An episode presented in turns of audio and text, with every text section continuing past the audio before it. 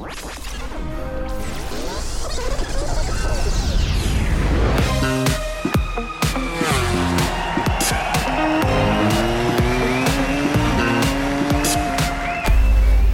buenas a todos y a todas y bienvenidos a un nuevo Cambia el Mapa. Y ya van 10, Ernest Riveras. ¿Qué tal, Cuatro de ellos, cuatro de ellos, pues desde, como dijimos el otro día, ¿no? Tú desde tu casa, yo desde la mía. Sí, eh, espero que, ya quede cada vez menos. Como diría Ricardo Subé, que el otro día lo, publicaba en redes sociales, debemos llevar más de dos tercios ya de confinamiento, con lo cual ya muy atentos a la bandera, a ver si se acaba rápidamente esto y ya podemos salir. Por lo menos primero salir a la calle, luego ya que Dorna en próximas fechas nos diga cuándo el calendario va a empezar a tener un poquito visos de, realidad. Vi el tuit de, de Ricard, me pareció genial, porque ella es la información que él siempre da cuando está narrando una carrera ha llegado ya los dos tercios, pues hemos llegado a los dos tercios del confinamiento. Y eh, otro que también tiene un tópico en sus narraciones, eh, Ricard decía dos tercios y al escribir siempre decía, bueno, pero son 45 minutos. Bueno, pues si son 45 días, también nos queda menos. sí, también, efectivamente. Y bueno, en estos días, eh, esta vez, al menos cuando estamos grabando este podcast, no hay, digamos, novedades con respecto al calendario, aunque pueda haberlas cualquier día, lógicamente, pero sí que ha habido, eh, la noticia tiene que ver con la evolución técnica para que se congela para todas las categorías, para todas las fábricas de MotoGP, incluidas también las que eh, tienen concesiones y también para Moto 2 y Moto 3 se congela la evolución, especialmente en lo que tiene que ver con motores, con aerodinámica para este 2020 y 2021. Mm, bueno, una buena noticia para contener eh, gastos, ¿no? Está claro que no habrá que preocuparse durante ahora, durante dos años, a, evolucionar. habrá gente que saldrá perdiendo. Por ejemplo, hoy una de nuestros protagonistas es Milena Körner, que es la, team manager del equipo del MV Augusta Forward de Moto 2. Y para ellos sería fantástico poder evolucionar, ¿no? Porque ellos vienen de pero en realidad para la mayoría contener el gasto y no tener que preocuparse en evolucionar, creo que en una temporada complicada como será esta y también la que viene será muy importante. Sí, bueno, eh, es eso, es al final hay que tomar este tipo de decisiones. Ahora manda, yo creo que eso, la, la parte económica eh, veremos cómo, luego cómo se refleja a lo largo de, la temporada, pero digo sobre todo eh, también en MotoGP para equipos con concesiones como era KTM o Aprilia, que a ellos sí que el poder evolucionar a lo largo del año les había permitido hasta ahora, bueno, pues intentar ¿no? ir dando pasos o, reduciendo el, gap que, que todavía pueden tener con, respecto a las otras marcas. Pero en cualquier caso, todos los equipos en 2021 arrancarán la temporada con la misma especificación de motor que han homologado y también aerodinámica que homologaron en marzo de 2020 antes del primer Gran Premio de Qatar. Y esto, esta congelación vale para, es para todas las categorías, ¿eh? o sea, MotoGP, Moto 2 y Moto 3, para que no nadie esté en esa investigación. Por cierto, una de las cosas que nos ha llamado la atención del, comunicado de la, de la Comisión Gran Premio que ha anunciado esta congelación es que también han prohibido para, este año y, para el que viene el whole shot del dispositivo de salida en Moto 2 y Moto 3. O sea que alguien ya debería estar pensando en ello también en Moto 2 y Moto 3. Sí, supongo, a mí eso es lo que me, ha sorprendido porque me ha hecho pensar quién estaba usando esto. Eh, no sé si ya alguien lo estaba haciendo o, como tú dices, estaban pensando en, desarrollarlo, pero en cualquier caso no lo podrán hacer. No, y otra de las cosas de estos días también de, de cambiar el mapa ha sido que eh, después de muchos eh, dimes y diretes de que si hay una entrevista de Peleta que dice que se va a cancelar el campeonato, luego que no, luego que sí, luego que uno interpreta, luego, a ver, eh, Carmelo Espeleta, como todo el mundo en el planeta, está pendiente de la evolución día a día, con lo cual nunca ha dicho nada definitivo. Pero sí que estos días atrás se ha mandado una carta a los equipos para decirles que en el momento que arranque el calendario, cada equipo va a tener que tener un, un, máximo de gente que va a estar en los circuitos en las primeras carreras, sobre todo que muy probablemente serán a puerta eh, cerrada. Por lo tanto, doble noticia. Una, 12 personas es el número máximo para los equipos y dos, eh, estamos ya valorando que sí que va a haber un momento en que van a decir un calendario. Esta, última carta de esta semana a mí me parece muy, mm, me da mucho más optimismo todavía. Esto es lo que nos va a contar Edu Perales, ¿no? El eh, team manager eh, del, equipo. Bueno, iba a decir el nombre del equipo, pero yo creo ah, que. Para que, nos lo diga el. si te atreves tú. Luego se lo pediré que nos diga su One TKKR. Bueno, que nos lo diga el del Stop and Go Team.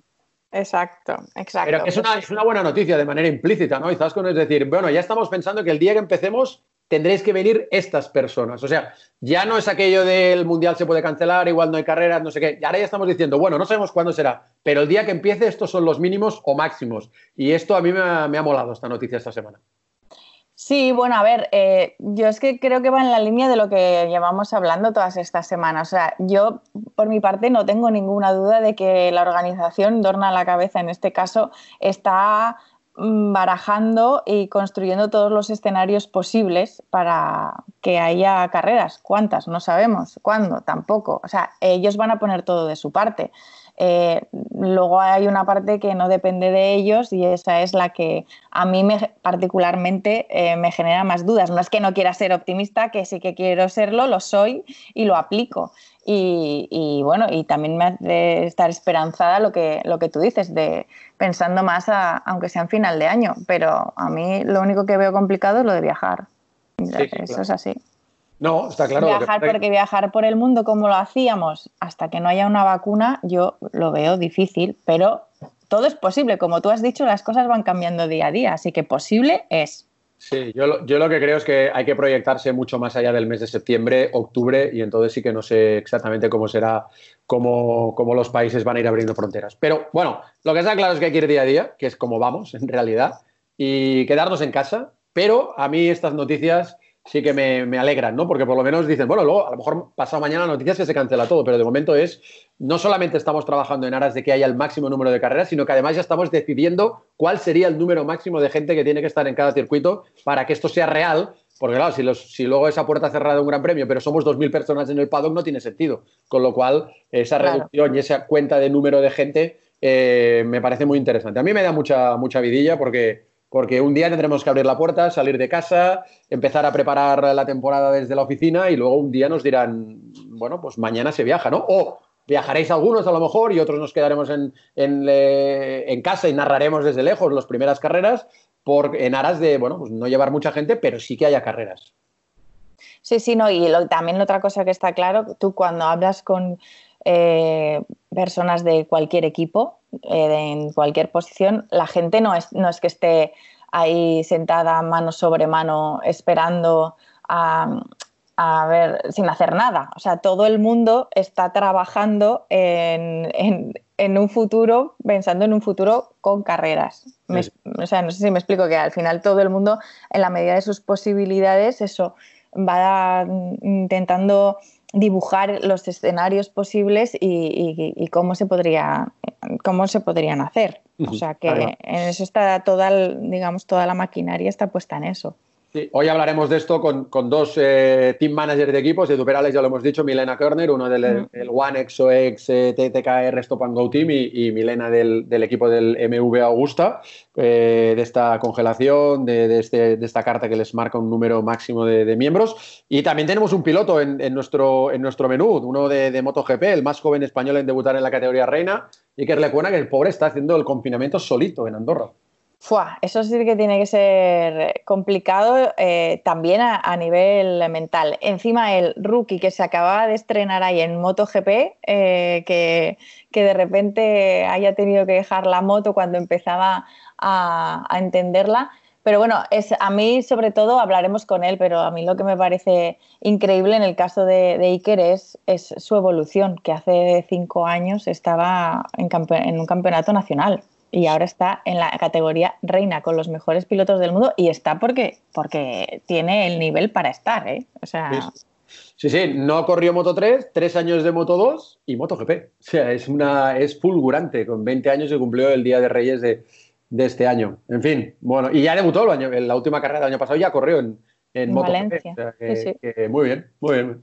Bueno, pues buen menú, sobre todo por muy, muy pegado a lo que, a lo que es estos días, estas dos informaciones eh, que la Comisión Gran Premio y también la, carta de, Dorna a los equipos.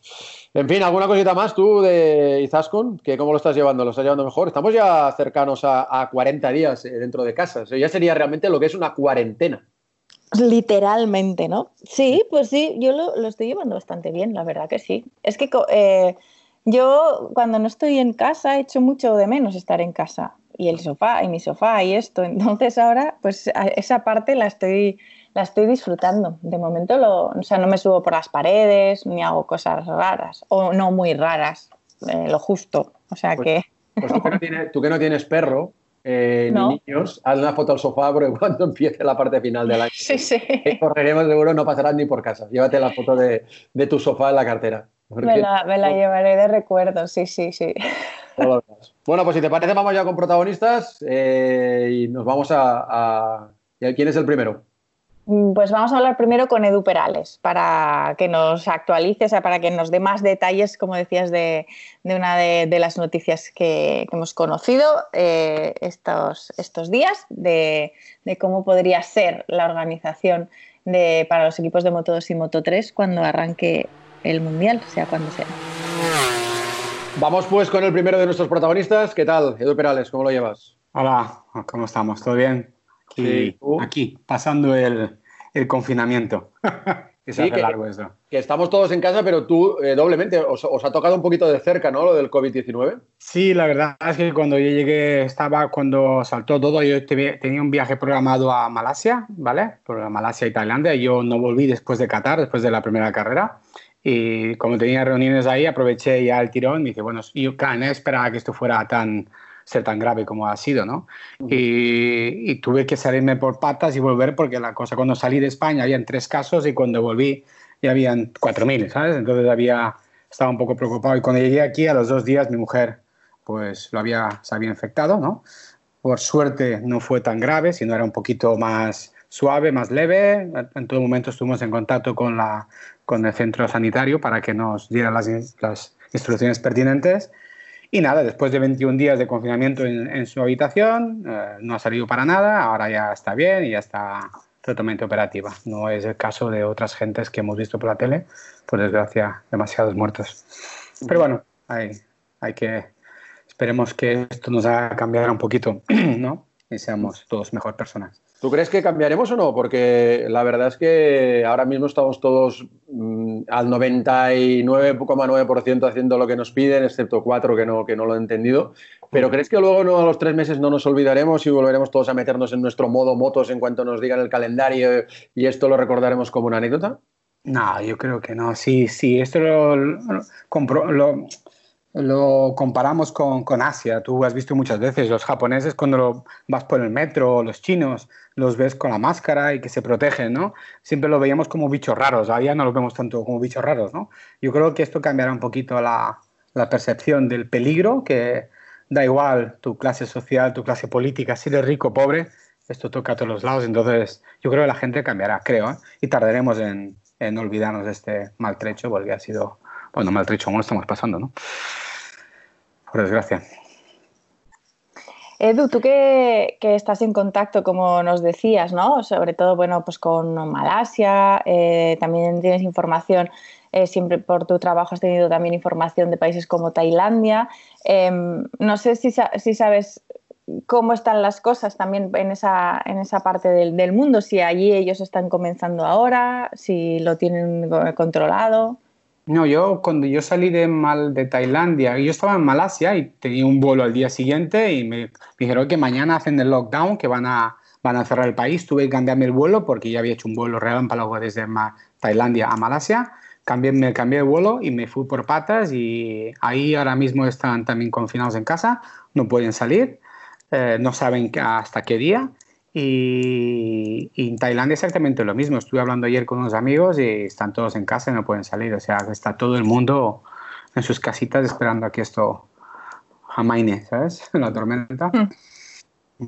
Bueno, ¿y cómo, ¿y cómo lo hacéis a distancia en un equipo? ¿Cómo, cómo el, el, responsable de, de, un equipo habla con sus pilotos, con Casma Daniel en tu caso, con Remy Garner, que es el más... El más bueno, gracias a las redes gracias a Skype, gracias a WhatsApp, pues estamos en contacto, no cada día, ¿no? Hemos hecho alguna, algún chat entre, entre los pilotos que ha sido muy divertido, ¿no? Y vamos a intentar hacerlo casi, casi, casi cada 15 días.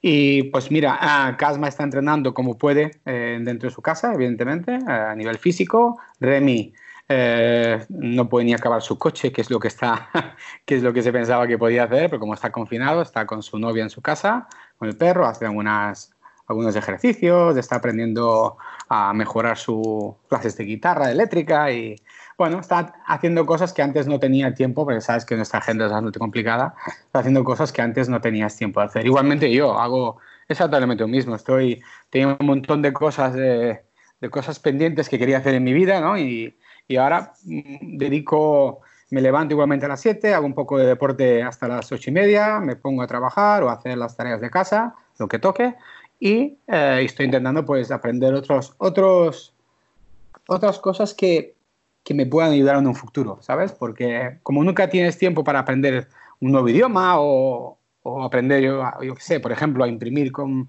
con, máquinas 3D, pues estoy intentando aprender diferentes cosas que me puedan ayudar en un futuro para cuando volvamos seamos más fuertes, ¿vale? Y si conseguimos volver, ¿no? Esto es, esto es lo primero este año. ¿Y, con qué idioma te estás, te estás Bueno, he empezado con el japonés, he empezado un poquito a chapurrear. Mi hijo está aprendiendo japonés hace, hace ocho meses, entonces ahí estamos un poquito y tengo libros y gracias al tema de las herramientas online, pues vamos a aprender. A ver si conseguimos aumentar a seis idiomas, que no es fácil. ¿eh? Cuanto mayor te haces, eh, el disco duro se hace más pequeñito y cuesta mucho más.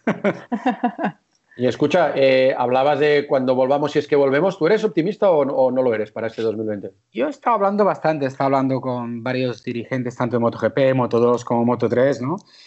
Y la idea, todo el mundo están confiados de que podamos volver en septiembre, ¿no? Eh, Dorna nos ha pasado, bueno, IRTA nos ha enviado la lista mínima de, los, de las personas que podían que acceder en un hipotético caso que volvamos a correr en septiembre, ¿no? Que es lo que yo creo que podamos volver en septiembre. Yo creo para mí en República Checa, ojalá, yo soy muy optimista, yo creo que a República Checa podremos ir. Evidentemente es, como decía Fausto Gresini ayer, ¿no? Será a puerta cerrada, creo que con mínimos periodistas si hay, ningún invitado, sin hospitality, sin nada.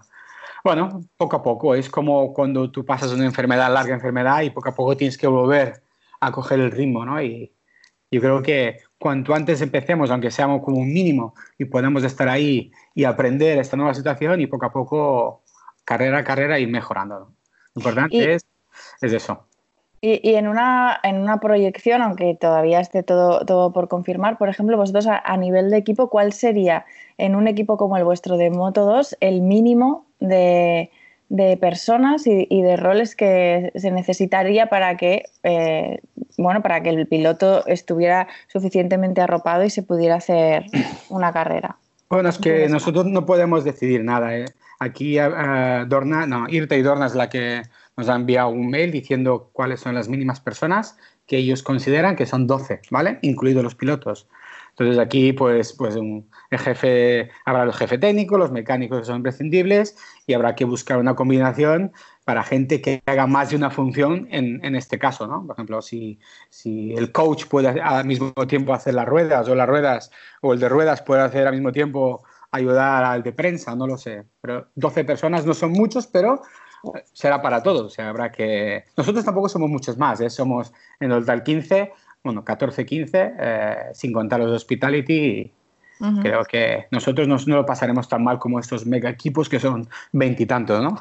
Estamos acostumbrados a hacer multitarea. Yo mismo sé, abrir un motor, como sé analizar una telemetría o diseñar una pieza. O... Entonces, ese es el perfil, ¿no? Nuestro equipo siempre está caracterizado porque no solamente tenemos expertos en cada cosa, sino casi todo el mundo puede hacer de todo. Tanto puede hacer como pegatinas, como puede diseñar una pieza o hacer de mecánico.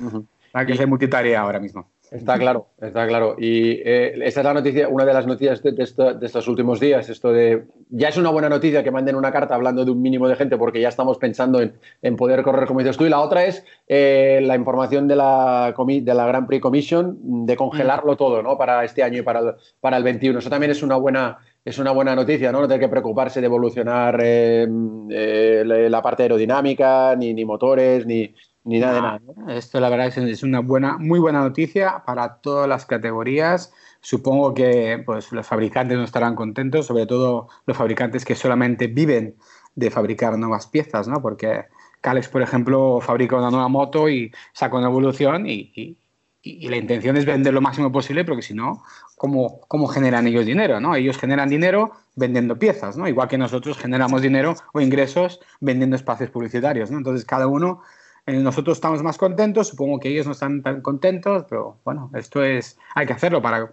limitar los, los gastos, ¿no? porque esto será un palo gordo. Eh, en vuestro caso, en el caso de, Moto 2, no se puede ni evolucionar el eh, chasis ni tampoco nada de aerodinámica, ¿no? Si no, si no me equivoco, el, motor ya por descontado porque es, todo el mismo. No sé si hay alguna cosa más que se congela. No, es todo, todo lo que es de aerodinámica y chasis. ¿no? Pues eh, lo que hemos empezado con el 2020 es lo que hay que acabar en el 2021. A días de hoy, ¿no? Yo no sé si esto, imagínate que dentro empezamos a correr otra vez y todo se mejora puede que se cambie, pero la idea es congelar todo. Yo creo que es una buena medida. Para intentar eh, mantener los costes lo mínimo posible, ¿sabes? Mm. Los gastos. Está, claro. Eh, Edu, eh, cambiando un poco de tercio, tú eres buena persona, seguro que, que, te habrás alegrado, pero en una parte, supongo, íntima de ti dices, jolín, eh, estar con Nagashima durante mucho tiempo y que de repente cambie de equipo y gane la primera carrera del año y única hasta ahora. ¿Cómo, lo, Yo cuando pasó delante mío lo aplaudí, evidentemente. En Nagashima el año pasado, en el 2018, no tenía ninguna oferta para correr en el 2019. Nosotros hicimos un esfuerzo muy grande porque en ese momento él no disponía de ningún patrocinador, o sea, lo asumimos en los costes eh, nosotros totalmente y te puedo, te puedo asegurar que los costes son bastante elevados. Entonces, la idea era recoger los frutos en el 2020, pero tú sabes que aquí siempre hay uno que tiene más dinero que tú, ¿no? Y en este caso nosotros no somos un equipo millonario, eh, ojalá lo fuésemos porque eh, podemos luchar por ganar igualmente. Yo creo que no porque tenga eh, la moto pintada de Red Bull sea mejor que nosotros. O sea, creo que a nivel de Moto 2 más o menos todos los equipos están por un mismo nivel y el que marca la diferencia es el piloto. Ellos se quedaron sin, sin su piloto que movió, se fue a MotoGP, ¿no? Eh, Iker Lecuona y tuvieron que ellos actualmente hicieron una oferta tanto a Remy como a como a como a Tetsuta y esto fue en Malasia. O sea aquí le hizo una oferta tanto a Remy como a Tetsuta. O sea uno de los dos lo iba a perder. Y yo preferí perder a, Tetsuta que no a Remy porque es más joven y creo que tiene mejores posibilidades de ganar. Yo me alegro evidentemente que me alegro porque nos da la razón que cuando invertimos en él una cantidad importante de dinero en 2019 sabíamos que él podía hacer fue su mejor temporada, ahora ha empezado ganando y, espero que lo haga un pelín, un pelín, peor que nosotros y que nosotros ganemos. Esa es la mi idea. Sí volvemos a correr, ¿eh? siempre que volvamos a correr. Eh, Edu, ya que hablas de, de Remy, mm. de ilustre apellido de Remy Garner, mm. ¿cómo es eh, ya más allá de, lo que es la relación propia con un piloto, pues como con cualquier piloto, cómo es eh, tener también en el, en el box al hijo de un supercampeón como, como Garner, que entiendo que también estará eh, al menos ahí, o no sé si le dejáis o no entrar en el box, pero cómo es vuestra relación aquí también con el padre de la criatura. Bueno, toda la, relación siempre con los padres es muy complicada, ¿sabes? Porque todos los padres se creen que tienen el, el, mejor piloto del mundo en el box. Entonces, si el hijo no lo hace bien, o, el equipo, porque al final somos humanos, ¿no? Todo el mundo puede cometer errores. Entonces, es muy, muy, digamos, muy muy fuerte con nosotros. Al principio de temporada, acuérdate que perdimos la, la, primera carrera el año pasado en Qatar, iba tercero y nos pasaron en meta, porque por desgracia Remy es, un, es australiano, es un tipo grande, voluminoso, no que esté gordo, porque tiene a veces un 7% solo de grasa corporal, muy por debajo, de, creo, del límite, eh, pero es un, es un tío enorme, los huesos son enormes, entonces es un tío que casi 10 kilos más que su compañero, que ya va con 10 kilos de extra peso, ¿no? Lo que, por ejemplo, el piloto malayo, lo que es Casma, lleva 10 kilos eh, en sobrepeso que llevamos con plomo y Remy eh, lleva 10 kilos ya de por sí, ¿no? Y es un, es, un, peso que está encima de la moto, que se mueve, no es un peso, un peso fijo en el centro de, de, la moto, ¿no? Y eso afecta mucho. Eh, en esta carrera perdimos por 0,002, creo, el podium. Hay el pare que teníamos que ir a trabajar en el túnel de viento. Primero, no se podía trabajar en el túnel de viento porque estamos limitados por el tema de los carenados, ¿no? Esto no es MotoGP, ¿no? Y, y luego Claro, es muy crítico el padre. Entonces, este año hemos conseguido que el padre por lo menos no esté, tan involucrado dentro del equipo, que no esté opinando y que no esté enviando mensajes, porque era terrorífico. Ahora lo hacemos más a través de su manager, Bob Moore, que la verdad es que estamos muy contentos y, y espero que esto, hemos hecho unos cambios internos dentro del equipo, eh, el, jefe técnico que estaba con, con, Tetsuta Nagashima lo hemos pasado a, la parte de, de, Remy Garner. Y Remy la verdad es que se ha, se ha, encontrado muy gusto con él, es un, es un sistema de trabajo totalmente diferente al que tenía el año pasado, es una moto mucho más, más fija, ¿sabes? O sea, no hay tantos cambios de una carrera a otro. Y la verdad es que desde el principio se han encontrado muy bien, Remy ha ido muy rápido. Y la verdad que Remy ha cambiado su forma de pensar y de, has visto que esta carrera no ha sido tan agresivo, porque él lo que quiere siempre es ganar, ganar como todos, ¿no? Pero no entendía que a veces tú, los demás también quieren ganar y, están mejor eh, físicamente o, o, la moto está mejor puesta a punto y que a veces un quinto más vale un quinto que una caída liderando la carrera, ¿no? Y dos vueltas más yo creo que teníamos opciones de ganar la carrera porque él tiene el sobrepeso que él tiene encima, ¿no? De, peso corporal, más el, uh, más el hándicap de la gasolina, en el principio está un poco penalizado. Pero bueno, vamos a intentar. Si volvemos, a estar otra vez delante y luchar por ganar. Si son 10 carreras, 12, las que sean. Por suerte nosotros ya tenemos una carrera de, realizada, o sea... Sí, sí, Una en el saco. Sí. la que Remy, Remy quedó en la quinta posición, además un Remy que había hecho muy buenos test en Jerez, mm. había estado primero el primer día, había sido segundo el segundo día en Qatar, de hecho tercero en el acumulado, le llevaron a la rueda de prensa del del jueves y, bueno, ahí tuvo dos caídas durante el fin de semana para terminar quinto en carrera, adelantando a Navarro en la última vuelta. Efectivamente, este Remy nos pareció muy distinto del Remy que el año pasado para, por ejemplo, hacer el podio en Argentina. Bueno, se peleó con todo el mundo, se subió por los pianos, realmente sí que es cierto que era, eh, parecía otro, ¿no? Sí, sí, la verdad es que está muy, está muy centrado, está a nivel familiar también, está muy todo bastante, ¿sabes?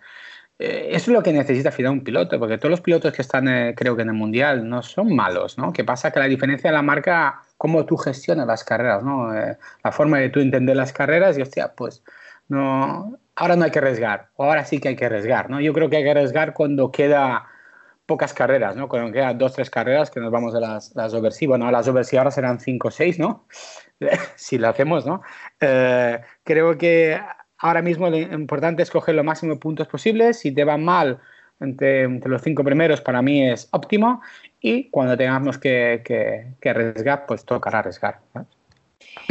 Edu, eh, más allá de, lo deportivo, eh, lo hemos estado hablando, lo hablamos eh, en cada uno de nuestros podcasts, es evidente que esta situación es muy complicada para todo el mundo en modo MotoGP para todos los equipos, pero especialmente para los equipos de Moto 2 y Moto 3. Entiendo que por eso ha sido muy importante esa inyección económica que ha venido para vosotros por parte de, Dorna. No sé cómo estáis gestionando estos momentos y sobre todo de cara a los sponsors, si son pacientes o, no, o la, realidad les impone no poder serlo. Bueno, ahora mismo la situación es, y no solo hablo mío, la situación es crítica a, nivel, a todos los niveles. ¿no? He hablado con muchos equipos, tanto con Forward, con Bosque Oscuro, incluso con Petronas. ¿no? He estado hablando con muchos equipos y la situación piensa que nosotros como antes te comentaba el ejemplo de Cales, Cales gana dinero cuando fabrica motos y las vende, y la gente se cae y por desgracia tienes que comprar el recambio, ¿no? Nosotros no vendemos nada, nosotros solamente tenemos la posibilidad de vender las motos a final de temporada a un coleccionista o los, el equipo que, va, que, participe en el CEP, ¿no? Pero este año no hemos tenido esa oportunidad porque en el CEP se iba a correr con, con motores Honda, o sea que aún no había posibilidad de vender las motos. Nosotros solo vendemos, generamos ingresos eh, haciendo vendiendo espacios publicitarios, claro, para hacer carreras. Ahora mismo los ingresos han parado todos, o sea, todos los patrocinadores eh, han parado. Aparte, yo hablé con Jorge más para hace tres o cuatro días y me comentó, Edu, yo mm, no tengo cómo enviar una factura a, un sponsor si no estamos dando servicio. Es como, ¿cómo voy a cobrarte eh, una comida que, que, no, que, no, la estás comiendo, ¿no? que no, no la has pedido? Entonces, todo el mundo estamos igual. Nadie envía una factura y estamos pendientes, pero claro, la cosa está muy justa. Gracias a Dorna, evidentemente, nos, nos ayudó con 25.000 euros por, por, piloto en un, en único pago, pero evidentemente mm, con 50.000 euros ya tú sabes más o menos los niveles de salario que está en toda la gente. Somos 14 ah, personas aquí, malos gastos que son directos e indirectos, ¿no? digamos el alquiler de la nave, los leasings de los camiones, los, los seguros de, de los vehículos, eh, todo es y con 50.000 euros está seguro que no da ni para un mes. ¿no? Entonces, el que tenga, pues como Marvel y S, que son equipos que no dependen del patrocinador, o, en este caso Irimetsu, que depende de Honda. Honda no, no vende espacios publicitarios. Todos los demás dependemos de, de, los patrocinadores y si los patrocinadores pues no hacen su, su pago, la cosa será muy complicada, muy complicada. Bueno. Pero bueno, ¿Qué vamos a hacer? Ahora mismo es tener buen contacto, seguir hablando con los sponsors y lo que pedimos todo, lo que hablé también con Raslan el otro día de Petronas, eh, máximo responsable de Petronas, me dijo, Edu, lo que necesitamos es, un, es, una fecha para empezar, porque si tú sabemos que vamos a empezar en la República Checa, ya puedes empezar a, a mover, ¿sabes? A todos los contactos que tienes porque piensa que el tema esta nunca es un sponsor acaba en noviembre y ya está, sino cada día estamos intentando buscar sponsors porque pueden aparecer diferentes sponsors durante la temporada, ¿no? Entonces, ahora mismo está todo esto parado, lo tenemos ahí, digamos, en la nevera, pero necesitamos saber cuándo vamos a empezar. Y eso es una fecha que no lo sabe nadie, ni Dorna, ni nadie. Entonces, hay que estar pendientes. Cuando tengamos una fecha, nos pondremos a trabajar a, contrarreloj para poder conseguir los máximos sponsors posibles, porque seguramente por desgracia, algún sponsor pues también está pasando mal, ¿no? Algún sponsor que se dedica, yo qué sé, a un restaurante o algo que no, que no puede hacer frente a las, a, las facturas, incluidas las de patrocinio, pues eso será como una cadena, ¿no? Una cadena. Yo me imagino que algún sponsor pues dejará de, de, continuar porque, porque lo importante es, es la empresa y luego todos los gastos de publicidad, ¿no? Está claro. Bueno, pues, hombre, y por cierto, que lo he, dicho al principio en la presentación, que te lo iba a decir que nos lo dijeras, ya que hablamos de sponsor, dinos los tuyos, porque es muy complicado nombrar tu, equipo. ¿eh? dinos cómo es el nombre exacto del equipo. a ver, OneXOX TKKR SAC Team. Está complicado. perdona, además el saque es stop and go, que realmente es. Sí, sí, no, eso, eso fue un error que cuando yo creé, cuando yo creé el equipo, porque ahora nuestro Instagram lo que estamos haciendo es ah, hacer un poquito, digamos, de throwback, ¿no? Estamos empezando cuando empezamos, pero nunca hay que olvidar dónde, dónde empezamos, ¿no? Y empezamos eh, como equipo en el 2002, 2003, fue cuando decidimos a montar nuestro propio equipo de carreras, ¿no? Eh, desde, desde, la, desde, desde, la base de la tienda de motos que que teníamos en Rubí, ¿no? Y ahora estamos haciendo, pues cada tres, cuatro días estamos poniendo, digamos, fotos antiguas de todos los pilotos que han pasado por nuestras manos, de toda la evolución del equipo como equipo, ¿no? Porque ahora toda esta información lo tenía en un disco duro de, de, 5 terabytes y, y, me he dado cuenta que yo era muy desorganizado hace 20 años, ¿no? Buscar una foto, ahora tengo todo perfecto. Si me dices algo, lo tengo todo clavado antes. ¡Buah! No tenía fotos, no tenía diseños, no tenía nada. Y ahora vas viendo la evolución y, hostia, cómo ha cambiado la cosa. Entonces, eh, me he olvidado lo que me has preguntado, perdón. Stop and go. Hablando stop and go. En este momento, cuando montamos la tienda, yo no tenía ni idea y, y, pensamos, hicimos, montamos una tienda chiquitita de 70 metros cuadrados, que era un local que yo tenía para hacer mis inventos, ¿no? Y, va, ¿qué nombre le ponemos? Y pusimos algo que, que tenía referencia, hacía referencia a las carreras, ¿no? y la verdad es que es Stop and Go Racing Team, es demasiado, demasiado largo, ¿no? Y luego acabo y decimos, hostia, no podemos poner ese logo en la moto porque utilizamos todo el espacio publicitario que tenemos, ¿no? Y al final lo hicimos el diminutivo, ¿no? Que es el SAG Team y ahí es lo que estamos haciendo. Pero antes era, y si te lo enseño un día vas a alucinar, hostia, pero qué desorden, qué desorganizado que era en el 2002. Ahora no, ahora soy Ahora soy muy bueno, antes no, antes era muy malo. Tenía muchas ideas por eso. es lo que tiene la madurez, Edu, hay que disfrutarlo. sí, sí. bueno, pues eh, ha sido un placer, Edu, muchísimas gracias. Nada, hombre, ha sido un placer y que cuidaros bastante, ya sabéis, estar en casa, nos mováis, mascarilla y gel. Exacto. me estoy destrozando las manos tantas veces que me las lavo, ¿sabes? Bueno, eso es lo que toca ahora. Dale también un beso muy, muy fuerte a, tu mujer y nos alegramos ya de, que esté bien y a ver si nos vemos pronto, que será buena señal. Seguro que sí, seguro que sí. Venga, lo antes posible, ¿vale? Que ya los hecho de menos a todos, ¿vale? Venga, un beso. Venga, cuídate. Chao. Chao. Pues vamos con nuestro segundo protagonista del podcast Cambia el Mapa, que en este caso es uno de los pilotos de MotoGP. Iker Lecuona, ¿cómo estás? Buenos días. ¿Qué tal? Bien, bien, aquí en casita, esperando a que pase todo esto y poder dar gas otra vez. Sí, que esto, eh, a ver, es muy fácil quedarse en casa porque, vamos, que eso, que, no nos piden más cosas que quedarnos en casa, pero a la vez para un atleta, para un piloto, para, para, alguien como tú, quedarse en casa tiene que ser complicado, a ver cómo me preparo físicamente, mentalmente, ¿no?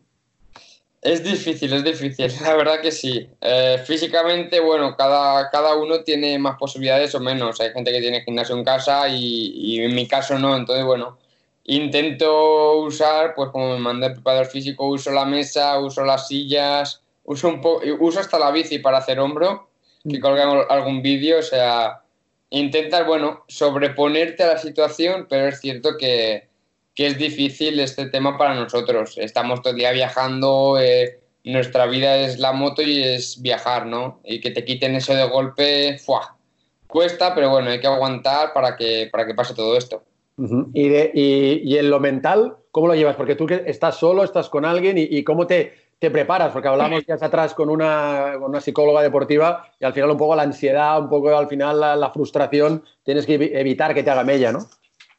Sí, bueno, yo ahora mismo estoy solo porque, bueno, decidí dejar a mi hermano en, en, Valencia, ya que aquí al menos yo hacía ejercicio y él se iba a aburrir el doble. Allí al menos tiene un amigo que, que se van cambiando de casa a casa, ¿no? Cuando sacan los perros.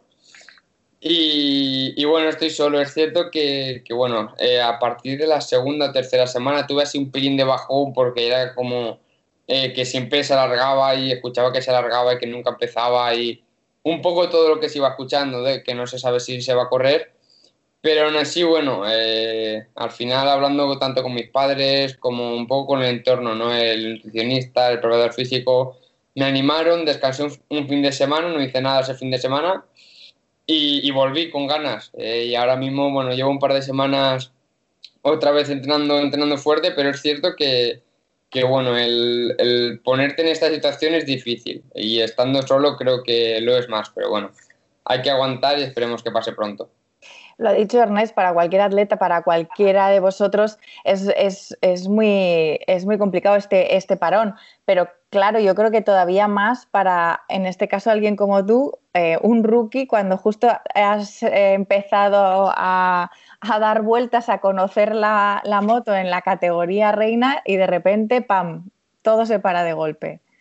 Sí, sí, la verdad que es un poco frustrante eso de que te quiten el, caramelo, ¿no? Eh, es como que lo tenías en la boca y te han echado la bronca y has tenido que escupirlo.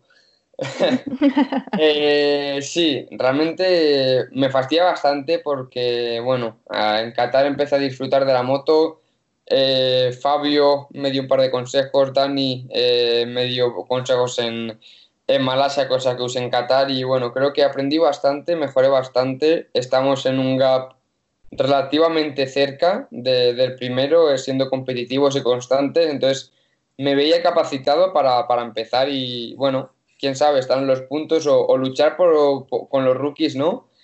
Y que te quiten ese golpe fastidia, pero bueno, es lo que hay. Tú lo, que tienes claro es que dijiste en los test, estuvo ahí Zaskun con vosotros en Qatar y en, Sepang y en Qatar, que tu objetivo este año es ser rookie del año. La verdad que no es fácil, ¿eh? Con un rookie como Alex Márquez en, un, en el mejor equipo del mundo y con otro rookie, tu compañero de, marca, Binder, en el equipo oficial, aunque los cuatro vais, vais con las mismas motos en principio, es un objetivo ambicioso. Sí, sí, la verdad que sí. Pero, pero bueno, creo que lo podemos llegar a ser, ¿no? Eh, creo que incluso a mí mismo, yo, mm, mm, o sea, yo mismo me he sorprendido, ¿no? Eh, creo que hemos demostrado que tenemos nivel para luchar delante. Este, para ser la primera vez, lo hice bastante bien. Cierto que Malasia me costó mucho, es un circuito que no me gusta y, sufrí, pero luego en Qatar volvimos y volvimos a trabajar bien y, y a mejorar y coger un gap relativamente pequeño con, con los primeros y, y, a ellos, ¿no? Eh, de hecho, hemos ido cambiando entre los tres las posiciones, tanto en Jerez, Valencia, Qatar o nunca hemos terminado eh, igual en posiciones, cosa que, bueno, al final, si ves esas, esas posiciones, dices, bueno, pues estás más o menos a su nivel, ¿no? Es cierto que, y tengo claro que Alex va a ir rápido, muy rápido en algunos circuitos porque le gusta mucho y, es un piloto rápido, hay que decirlo. Y luego yo creo que Brad tiene la vuelta estratosférica que hace, pero de ritmo estamos igual, entonces creo que podemos estar con ellos. Es cierto que es ambicioso, pero, pero ¿por qué no? Has nombrado a Dani, has nombrado a Fabio. Para mí uno de los mejores momentos que, que vivimos y que además se pudo ver en Dazón de los test de Qatar de MotoGP fue esa charla que tuviste con Fabio justo cuando los dos salíais de, vuestro box después del entrenamiento y intercambiando ¿no? tus, tus sensaciones con la, con la KTM y él dándote esos, esos consejos. Vuestra relación, vuestra buena relación viene ya de lejos. Sí, sí. Eh, nuestra relación viene desde Moto 2. En Moto 2, sinceramente no me acuerdo ni, ni, cuándo empezamos a hablar, pero es cierto que, bueno, ya teníamos nuestros piques en algunas carreras. En, en Japón salía yo eh, el segundo y el tercero. O sea, siempre nos hemos llevado bien, hemos tenido nuestro pique en pista, pero fuera siempre nos hemos dado consejo, tanto en Moto 2 como ahora en, GP, ¿no?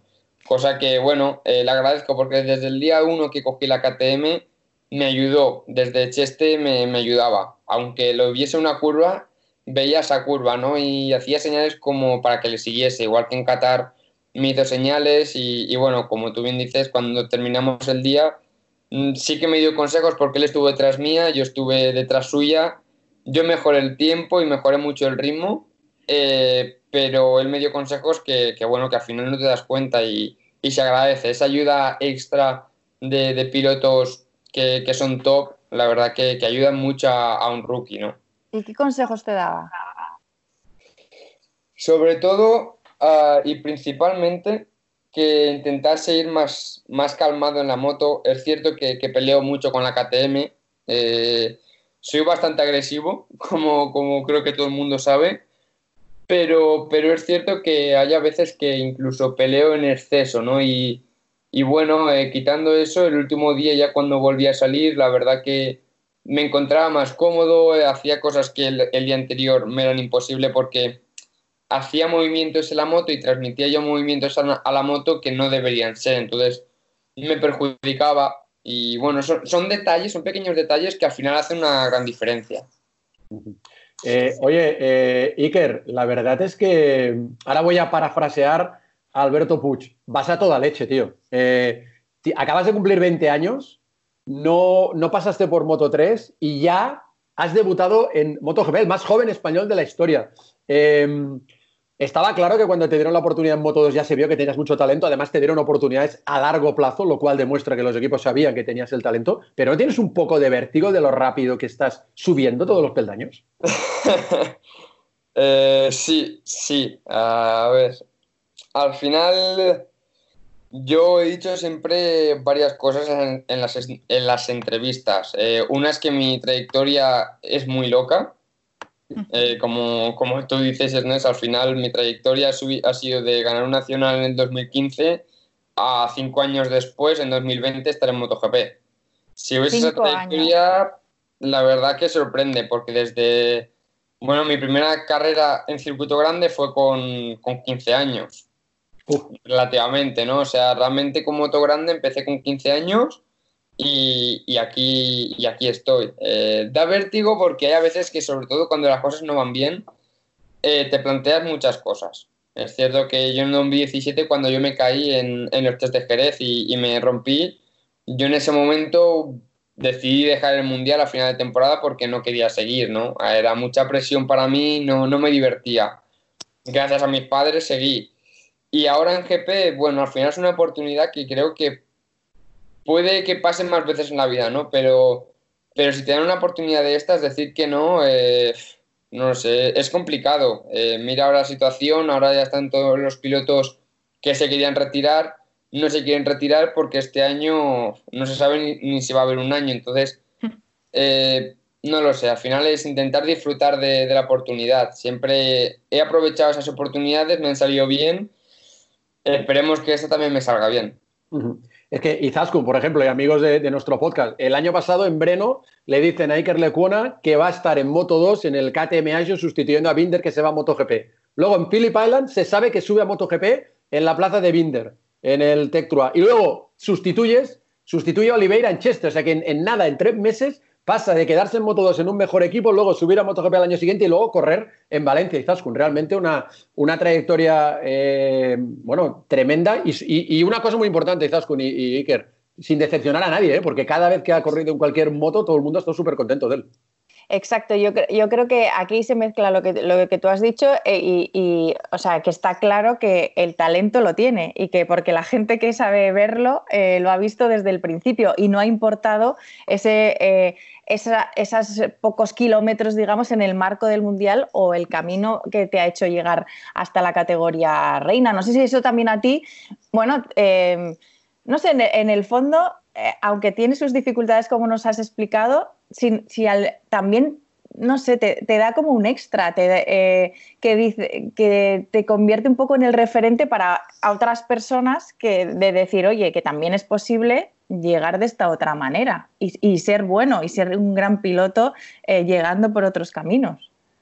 Sí, sí, realmente eso es una de las cosas que, más me ha marcado, ¿no? Eh, mi padre, de hecho, en el 2017 cuando tuve esta, bueno, eh, la caída y, mi cabeza no estaba al 100% ni mucho menos, fue una cosa de las que, él me hablaba, ¿no? Que al final, si estoy aquí es por algo, no, nadie me ha regalado, nadie me ha regalado estar donde estoy. De hecho, el año pasado en, con la KTM, que teníamos muchos problemas en Moto 2, eh, yo siempre decía que estaba haciendo una temporada de, bueno, de basura, que no me gustaba, que iba lento, con muchos problemas, no conseguía ir rápido y luego, como él me hacía ver, eh, él me hacía ver que al final dices, pues si tan mal lo, lo haces, ¿por qué ha venido allá por ti? Porque han venido eh, 12 equipos a por ti. No tiene sentido, ¿no? O sea, toda la parrilla de, de Moto 2 me quería.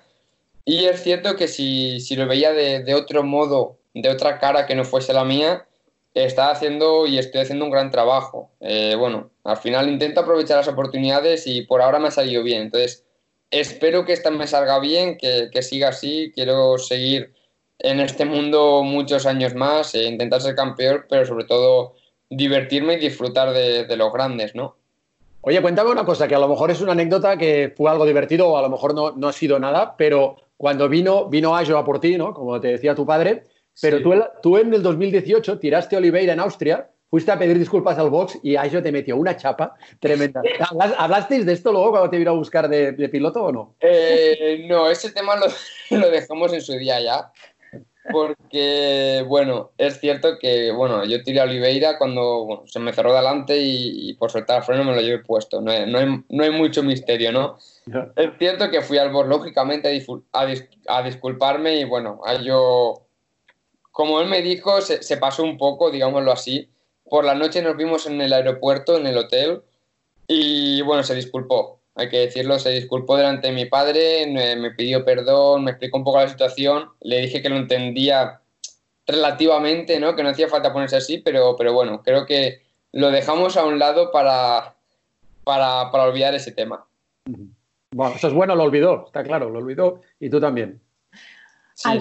A, nivel de, de, relación con los pilotos, ahora en MotoGP, Iker, Em, porque supongo que eso también mm, se tiene que gestionar o, claro, tú de repente entras en la élite, ¿no? Y, entras aquí, bueno, viene aquí Iker Lecuna, un chico joven que se empieza a mezclar con los mejores pilotos del mundo. Pero ¿cómo es a nivel de relación con ellos?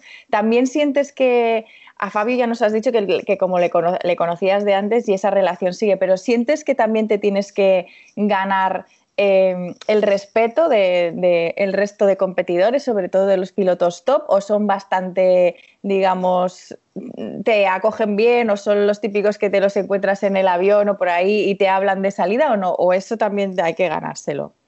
Bueno, a ver, depende, depende del piloto, ¿no? Sí que es cierto que, por ejemplo, una de las cosas que, que me sorprendí, que, que, yo me sorprendí bastante fue en Australia cuando hicimos la rueda de prensa eh, anunciando lo mío eh, bueno, una fue ver la cara de Valentino cuando, cuando supo que yo subía.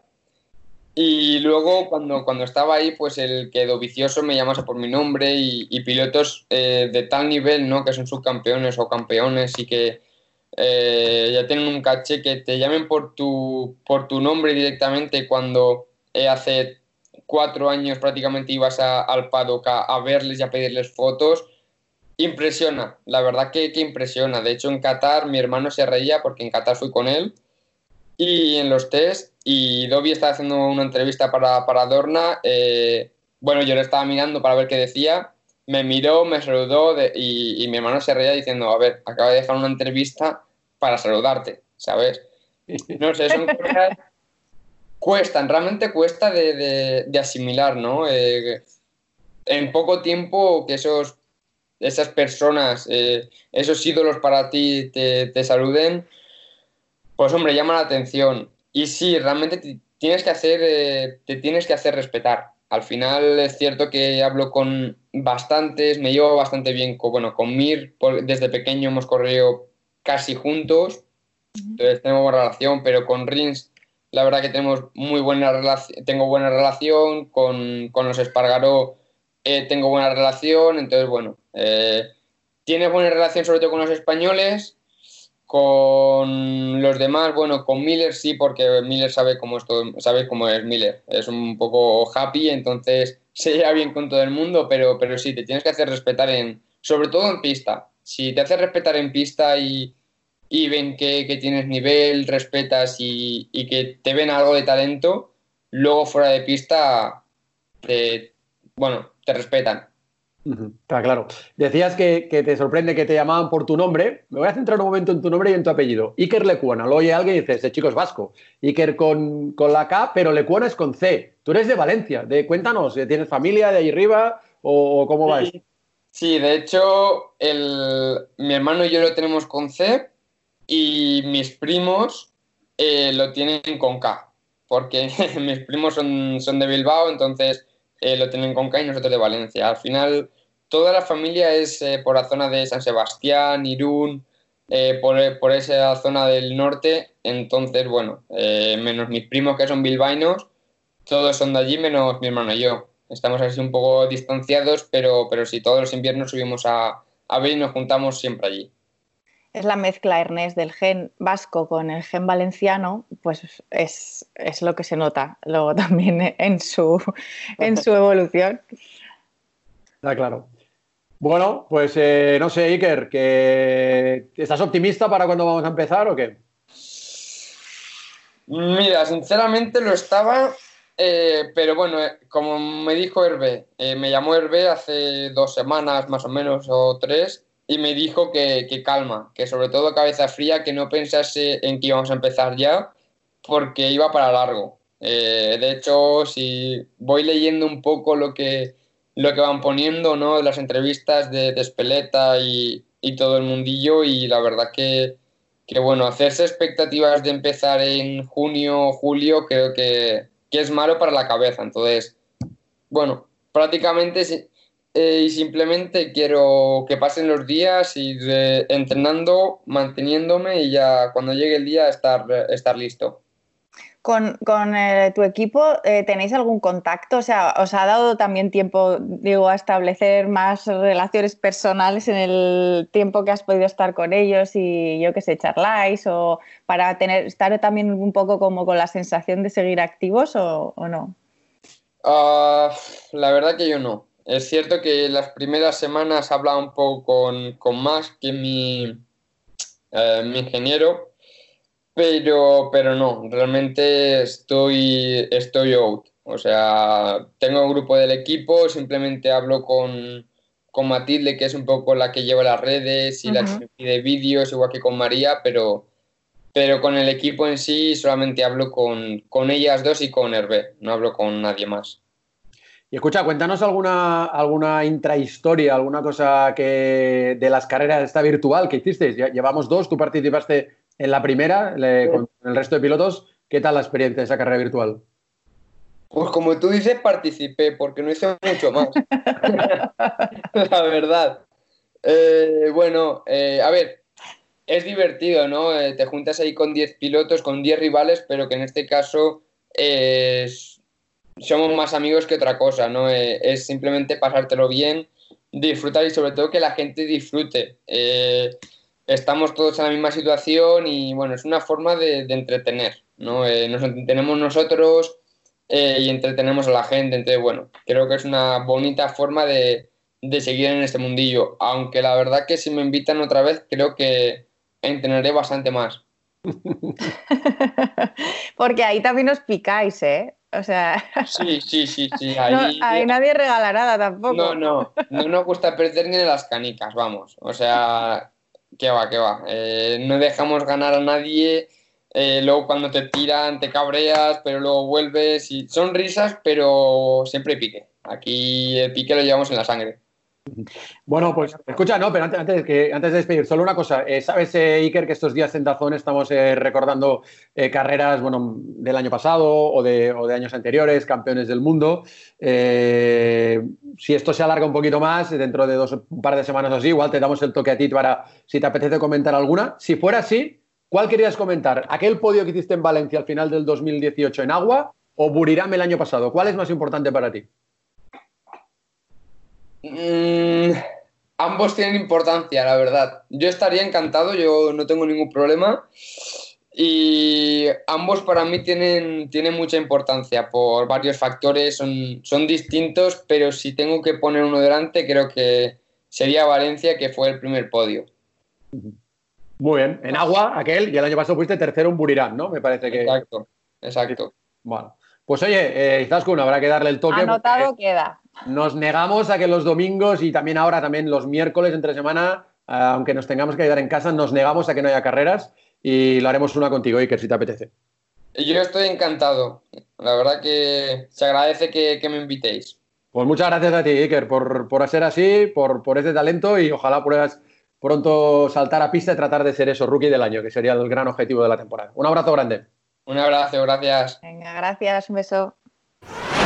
Seguimos en nuestro podcast y ahora al otro lado nos acompaña Milena Kerner, la team manager del MV Augusta Forward. Hola Milena, ¿cómo estás? Hola, bien aquí. Me quedo en casa, aquí en Milán, que es más seguro en este momento. Eh, Milán, eh, una zona eh, complicada, de las más críticas en Italia, ¿no? Sí, tenemos bastante problemas aquí, pero suerte yo estoy un poco, poco fuera en un pueblo bastante pequeño y no, no se nota mucho aquí las problemáticas que hay. Estoy bien y de momento aquí todo está es tranquilo. no sé si desde ahí os comunicáis diariamente o de qué, de qué forma, en este caso, con, vuestros pilotos y con el resto de los miembros del equipo? ¿Cómo, ¿Cómo, están eh, todos ellos? Sí, em, no pasa un día que no hablo con, gente del equipo, mm, con Giovanni y eh, Mauro Noccioli, Giovanni que es el, em, el jefe del equipo, y um, Mauro Noccioli, que es el responsable técnico, con ellos hablo cada día y también con los mecánicos, con los pilotos. Ayer hemos hecho una, una llamada con, con, todos también para estar un poco unidos, saber cómo están, qué tal y hablar del, del futuro también. ¿Y cómo veis ese futuro? ¿Sois, sois optimistas? ¿Qué, ¿Qué, informaciones vais recibiendo? Hemos estado también hablando con Edu Perales eh, y nos adelantaba ¿no? que por parte de IRTA ya vais recibiendo alguna comunicación de cómo sería la vuelta a los circuitos si, si es posible volver con menos personas en el equipo. Eh, ¿Cómo veis vosotros ese futuro? Hay que ser siempre positivo y yo creo que tenemos mucha suerte que hay una organización como Dorna y Carmelo Espeleta que están intentando cualquier cosa para eh, asegurar que por lo menos podemos hacer unas cuantas carreras eh, este año. Y como ya has dicho, Irta nos, nos ha enviado un correo donde hemos tenido poner los nombres y la proveniencia de donde vienen eh, la gente del equipo Em, que es necesaria para hacer un gran premio, porque de lo que em, nos han comunicado, eh, un problema grande de momento es que em, los gobiernos no quieren hacer eventos con eh, mucha gente, entonces hay que conocer el eh, número mínimo que, que sirve para hacer una, una carrera de, de MotoGP. lo bueno es porque soy alemana, que el otro día en Alemania han dicho que después del 31 de agosto, a partir de septiembre, se pueden hacer otra vez eventos grandes sin limitación de personas. Eh, yo creo con esto ya es un señal muy positivo porque, porque no podría ser que una carrera en Alemania se pueda hacer. Y hay que ser positivo. Bueno, sí, lo que decíamos antes con Edu, que, que, te manden una normativa en la que te dicen 12 personas es el equipo, significa que estamos pensando en correr. Tú naciste al lado de Sachsenring, ¿no? Tú estabas llamada a dedicarte al mundo de, de, del motor, de la velocidad, ¿no? Sí, sí, sí. Y ahora mismo sería Sachsenring la primera carrera que tendríamos en el calendario, pero supongo que son dentro de, nada sabremos que Sachsenring también se, se, tendrá que cambiar en el tiempo. Es buena noticia saber que a partir de, de septiembre se podría correr ahí, ¿no?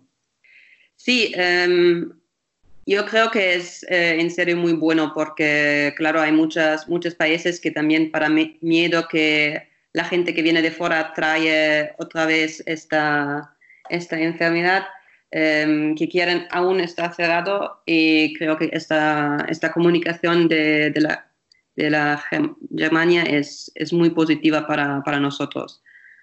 Claro, siempre eh, a nosotros nos han dicho que en las próximas dos semanas nos van a comunicar algo de qué entienden de hacer, porque claro, eh, también nosotros tenemos que hablar con nuestros patrocinadores. De momento está muy complicado porque la gente mm, quiere saber por lo menos qué vamos a hacer también para arreglar los contratos que, que tenemos, porque sin carreras y con la situación muy complicada de la mm, economía, lo último pensiero de una empresa es hacer una sponsorización. Entonces, por lo menos saber lo que podemos ofrecer es muy importante para nosotros y eh, espero que, que toman una, una, decisión bastante temprano. También si es muy complicado de momento porque las cosas cambian cada día y solo puedes esperar.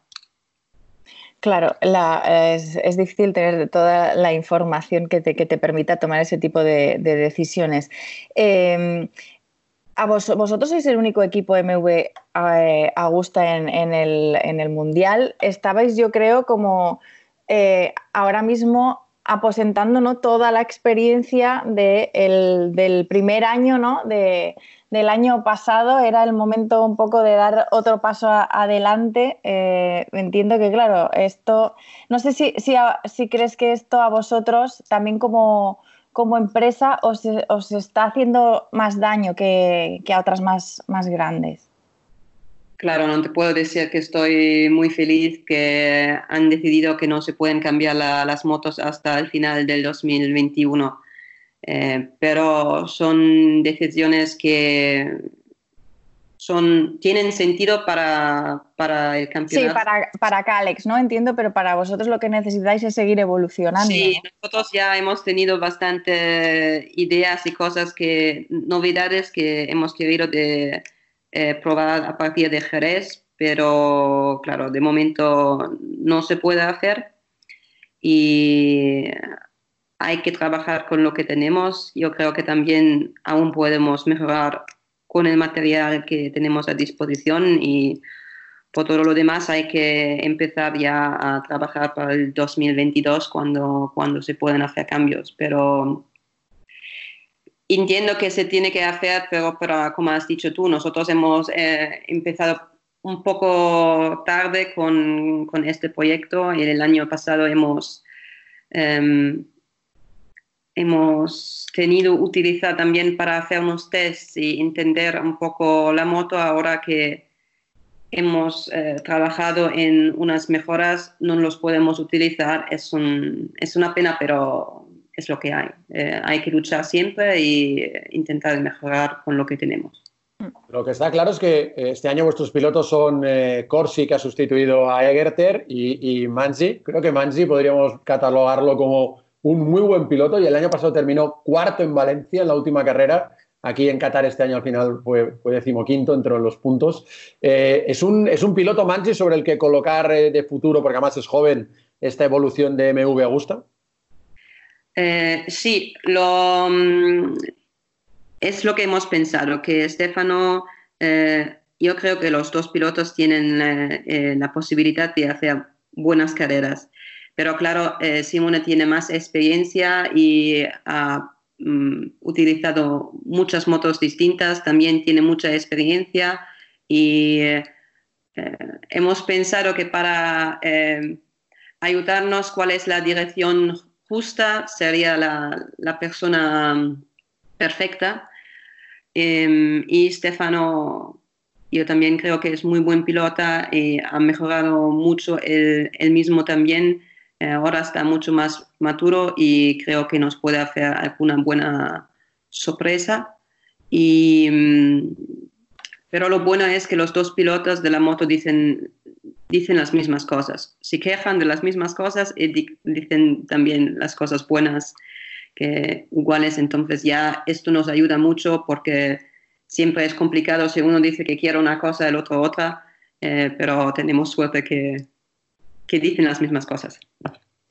Eh, Milena, ¿qué, es lo más complicado de, tu posición dentro del equipo de, ser team manager? Porque ahí se mezclan muchas cosas. Hay una parte de marketing y que tiene que ver con los patrocinadores. También entiendo eh, la gestión eh, y, reportar al dueño del equipo, que habrá también momentos más difíciles, momentos más de tensión. Luego también hay que un poco coordinar ¿no? a la parte más técnica, a mecánicos, a estar encima más de de eso, de, cosas más técnicas, que, es lo más complicado? Muy buena pregunta. Em, yo creo que el complicado es eh, trobar la solución justa para explicar al dueño del equipo cuáles son las cosas más importantes técnicas que necesitamos y al otro lado a los mecánicos que también hay cosas que no solo son técnicas, que pero también se tienen que hacer. Es que tienes que explicar un poco a uno que hay que hacer eso también y al otro que necesitamos algunas cosas. Entonces, es como dices tú, el estar en medio y, y hacer un poco la, la cola, eh, no, no sé la palabra mm, glue, en español. Sí, el pegamento. Sí, eh, eso entre, las dos partes. Y, y entender también el pilota cuando, cuando tiene un problema, cuando hay que estar cerca a él o cuando lo tienes un poco de que decir que, que tiene que mejorar él también. Y yo creo que siempre son las relaciones entre las personas que son las más complicadas, hasta que puedes hacer eh, hasta que puedas trabajar con números es bastante eh, fácil.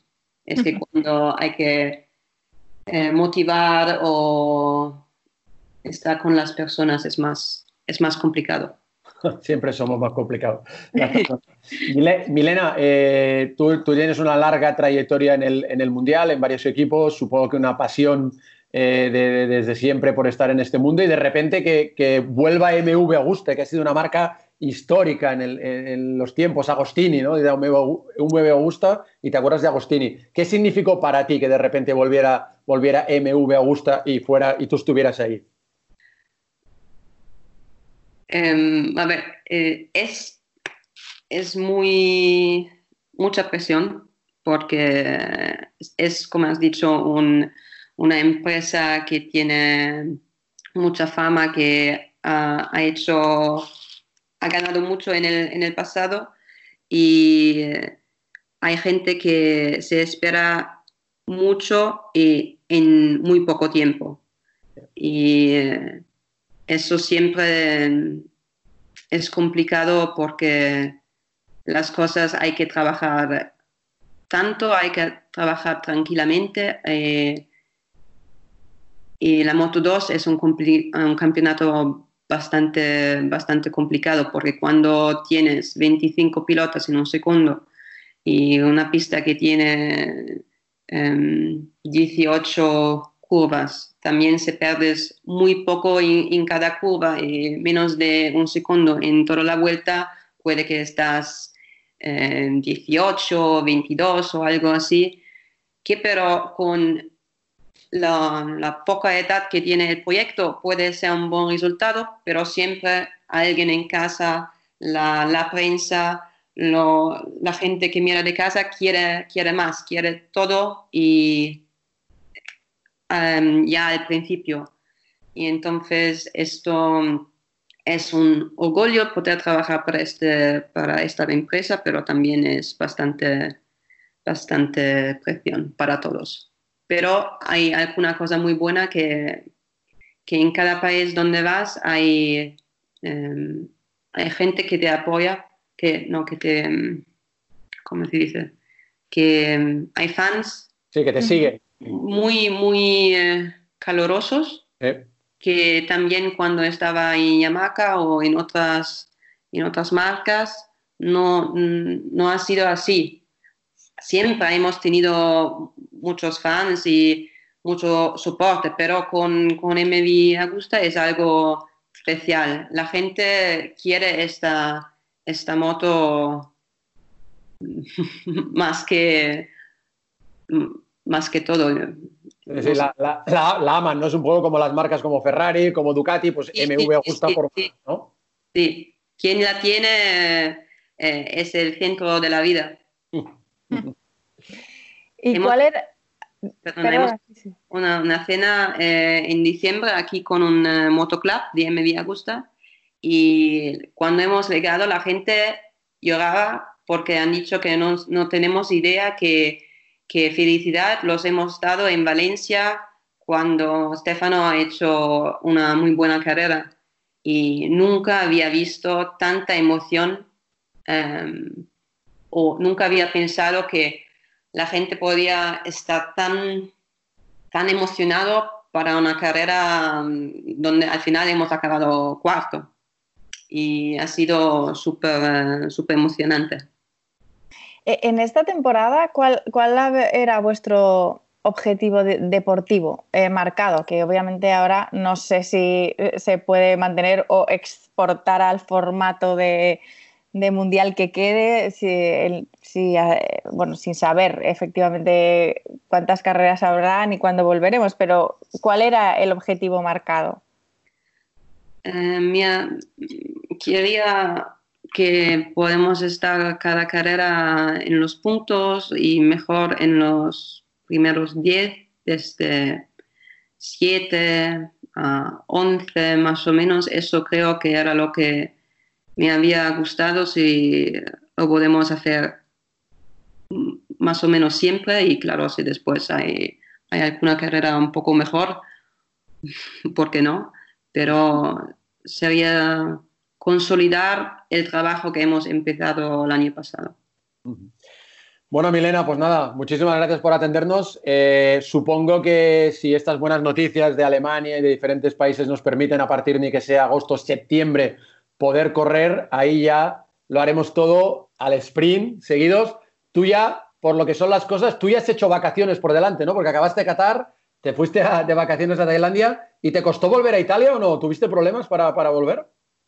Em, sí, he tenido un poco, algún vuelo más, porque normalmente tendría que hacer dos vuelos para llegar en casa y al final he hecho cuatro, pero ha sido un viaje un poco más largo, pero bien, he vuelto a casa sin, sin grandes problemas y creo que son, son cosas que pueden, que pueden pasar, no, nada de especial. Lo importante es que ya, como luego al final no habrá momento para parar, tú ya tienes las vacaciones hechas y luego ya a correr, que es lo que queremos, eh, volvernos a ver Milena en un circuito. Perfecto, muchas gracias.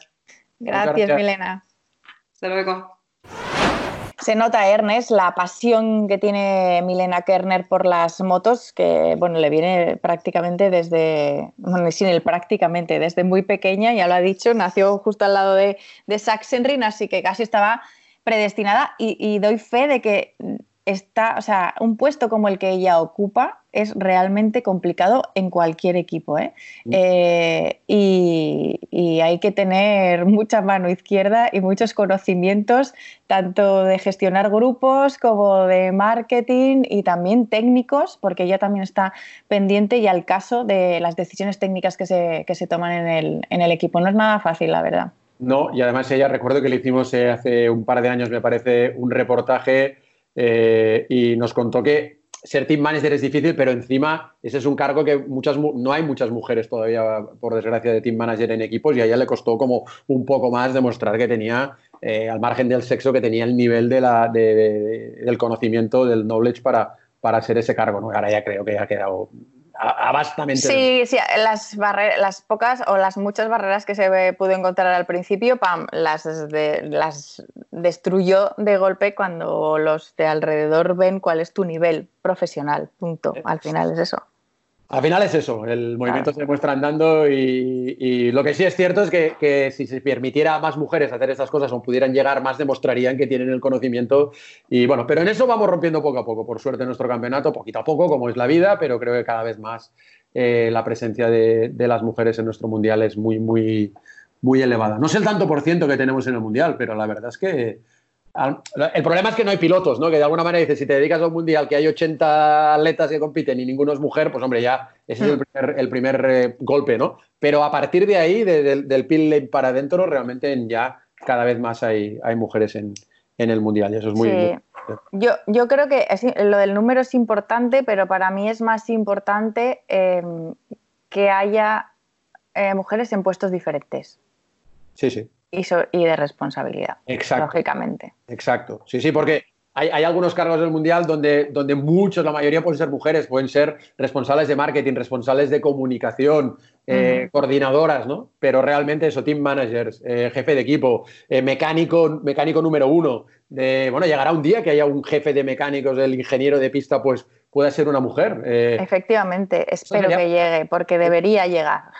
Debería. A mí, ahí el ejemplo, el ejemplo es Andy Murray en, tenis. Cuando todos los tenistas number one estaban buscando entrenadores, bueno, venían los viejos, las viejas glorias, Iván Lendels, eh, Andrea Gassi, eh, gente que te entrenaba. Y él eligió a Melimo Moresmo, eligió a una mujer y al principio le criticaron, pero ¿qué te, qué va a enseñar? Y dice, tíos, no tenéis ni, ni, zorra idea. Me va a enseñar y mucho, porque, porque su nivel de competición mental y de conocimiento era brutal. Y les fue, vamos, después de coña Andy Murray con, con Amelie Moresmo.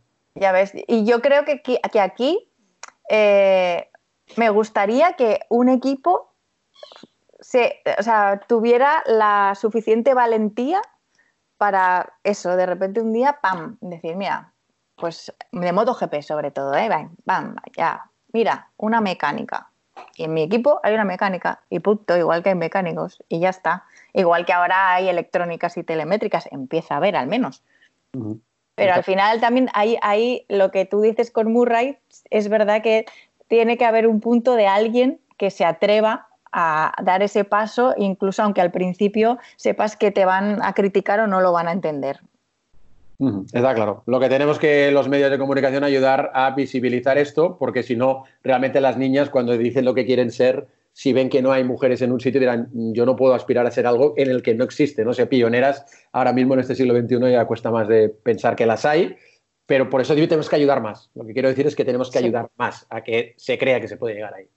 Bueno, a ver si ayudamos con nuestra, en nuestro día a día, con el granito de arena. En fin, que nada, que ya tenemos un nuevo podcast, ya son 10 podcasts y por cierto aprovechemos también que nosotros somos los de Dazón para decir que, bueno, cada semana, no sé si os dais cuenta, tenemos un, un rail distinto con un diferente leitmotiv, pilotos retirados, pilotos jóvenes eh, y vamos haciendo nuestras carreras eh, comentadas por pilotos. Esta semana con, hemos visto con Joan Mir, con Dani Pedrosa, eh, el domingo que tenía que coincidir con el Gran Premio de Argentina, que no, que no estamos está Dani Pedrosa y en el futuro vamos a hacer también un rail de campeones del mundo de Moto 2 con Paul Espargaró, con Tito Rabat, con Alex Márquez, o sea que mm, prácticamente la mayoría de pilotos españoles del, eh, del, Mundial, igual que le hemos tirado ahora al guante de Kerlecuona, van a pasar por, por Dazón comentando las carreras importantes para ellos. Sí, tenemos pendiente también que también del guante que le tiramos la semana pasada, eh, comentar una carrera con Alex Espargaró, que también... Eh, para el domingo, eh, que es 26, ¿no? El domingo 26, para el domingo 26. El domingo, el que, el que sería el domingo que quedaría entre lo que hubiera sido Argentina y lo que hubiera sido Jerez. Exacto, eso es. Así que sí, sí, la lista es larga eh, y lo hemos dicho otros, en otras ocasiones, pero para mí estos son contenidos que merecen especialmente la pena. Porque mm, al final siempre te dan alguna clave que a ti se te había escapado, de cosas que, no ves. Y están relajados y, bueno, me gusta mucho. Sí, porque además es ver una carrera que ya habías visto, pero que no tiene nada que ver con lo que habías visto, con lo cual podríamos decir que es, es un contenido nuevo. Es una, vale, no le llames carrera si no quieres, pero llámale un contenido nuevo, es un reportaje nuevo, es una entrevista larga nueva, es algo que realmente absolutamente desconocido porque ellos mismos además, eh, eso, entran en modo, en modo zen, ahí en su casa, en pantuflas. Eh, en pantuflas te los imaginas, que eso... Bueno, es que es como yo, como voy yo. Sí, ¿no? Así, con la camiseta del equipo de, de cintura para arriba y luego con las zapatillas puestas. Efectivamente. Entonces, por eso que ahí, ahí se dejan ir, se dejan ir, están muy relajados. Eh, es cierto, están muy, muy relajados. Bueno, pues nada, que, ya tenemos uno más. Por cierto, tú, vas pensando, eh, yo, a veces de repente me despierto y, miro la pared y digo, anda, que ya en este instante, eso, estaríamos eh, en Argentina a punto de correr la cuarta carrera del año y ya a la vuelta estaríamos diciendo, empieza el Mundial, arranca Europa, llega Jerez, y todo eso todavía no lo hemos tenido. Sí, a, veces lo pienso. Bueno, de hecho, ayer, sí, fue ayer que miré, me dio por abrir y mirar el calendario y, vi, mira, ahora Argentina, tal, sí. Pero es como rarísimo. Es que es como si fue. Esto no es. No por momentos no tenéis la sensación que estáis en una película, o sea, como que es todo. Como si no fuera de verdad. No sé, yo hay veces que bajo al súper y miro a mi alrededor eh, eh, con a gente, las mascarillas, los guantes, como, como separándonos unos de otros, no sé, es como de película total, no, no sé, es rarísimo. Es muy raro. Lógicamente, no, no, había, no nos había pasado nunca, pero bueno, no sé si nos llegaremos a acostumbrar a estas cosas, porque ¿quién nos dice que esto no va a pasar cada cierto tiempo? ¿Tú qué crees? Mm, bueno. Yo, yo, espero que no, pero... No lo sé, no lo sé. Sinceramente, esto, a ver, del, del COVID-19 tardaremos eh, tiempo en, alejarnos. ¿eh? Esto volverá probablemente de manera cíclica hasta que no haya esa vacuna que decíamos antes. Pero bueno, no sé, la verdad que sí, es, es muy raro, es muy raro. Es muy raro sobre todo eh, estar en casa y no saber cómo va a ser, cuándo va, o sea, es lo que digo, saldremos un día a la calle. Y cómo será ese día, estaremos todos, Exacto. cómo nos miraremos, qué, haremos, nos olvidaremos de todo y a los dos días ya estaremos haciendo las mismas tonterías que, antes mm, o, nos habrá cambiado la vida. Para mí eso yo creo que es lo importante y ahí sí que soy un poco pesimista, creo que... Esto es como un amigo mío que fue a la India eh, y estuvo tres meses hablándonos de, de, cosas que le habían cambiado la vida, cómo lo veía todo diferente, lo mal que lo pasaban allá y al cuarto día se fue a las Maldivas entonces eh, a, un hotel de cinco estrellas y a comerse el buffet de arriba abajo. Entonces, quiere decir que al final, desgraciadamente, el género humano terminamos olvidando muchas cosas y... sí, pero también igual en todo hay que encontrar el equilibrio. Es decir, a lo mejor tú te puedes ir a las Maldivas, pero también puedes ir a la India y ser consciente de lo que pasa allí y en tu vida actuar en consecuencia para intentar ayudar que esa situación mejore. Porque al final todo el mundo, cada uno a su nivel, algo puedes hacer yo, es lo que pienso. Algo puedes hacer. Y oye, a los que pueden hacer más hay que exigirles más, pero eh, aunque hagas algo que es pequeño, todo ayuda. y, eso puede ser compatible con luego, si tú una vez en tu vida te puedes ir a las Maldivas, te vas. Pero eso, tu, tu no sé, yo creo que tu conciencia social, ¿no? Tu, puede seguir igual de activa. Sí, lo, he contado mal. Quería decir que durante tres meses nos reclamaba que este euro que estás gastando aquí, aquello que estás consumiendo allá, aquello que tal, y luego pasa directamente al ultraconsumo. Me refería, ¿no? Evidentemente que todo el mundo puede ir de vacaciones donde quiera y no cambia a que puedas colaborar y puedas ser absolutamente... Sí, eh, sí, tampoco lo que no mola es que luego te vengan, o sea, digamos, dando lecciones, ¿no? Te decir, yo puedo saber eh, que lo pasan fatal en la India incluso sin haber ido a la India, porque soy consciente de que ahí está mal. Igual puedo estar ayudando a, eh, gente en la India y no he ido nunca a la India. Bueno, una cosa que tiene muy buena en la India es que al que se salta el confinamiento no le multan, le curran. Pues sí, ya he visto imágenes. Hay algunas imágenes tremendas. Bueno, nos estamos liando, va, que sí, sí, sí. Nos, hemos puesto un poco sermoneros. bueno. perdón, perdón, perdón, que nos perdonen. Bueno, si alguno ha llegado hasta aquí, eh, En fin, que nada, que nos veremos la próxima semana ya, que será el undécimo, el undécimo mapping de Cambia el Mapa. Muchas gracias, un beso, Izaskun. Gracias, un beso.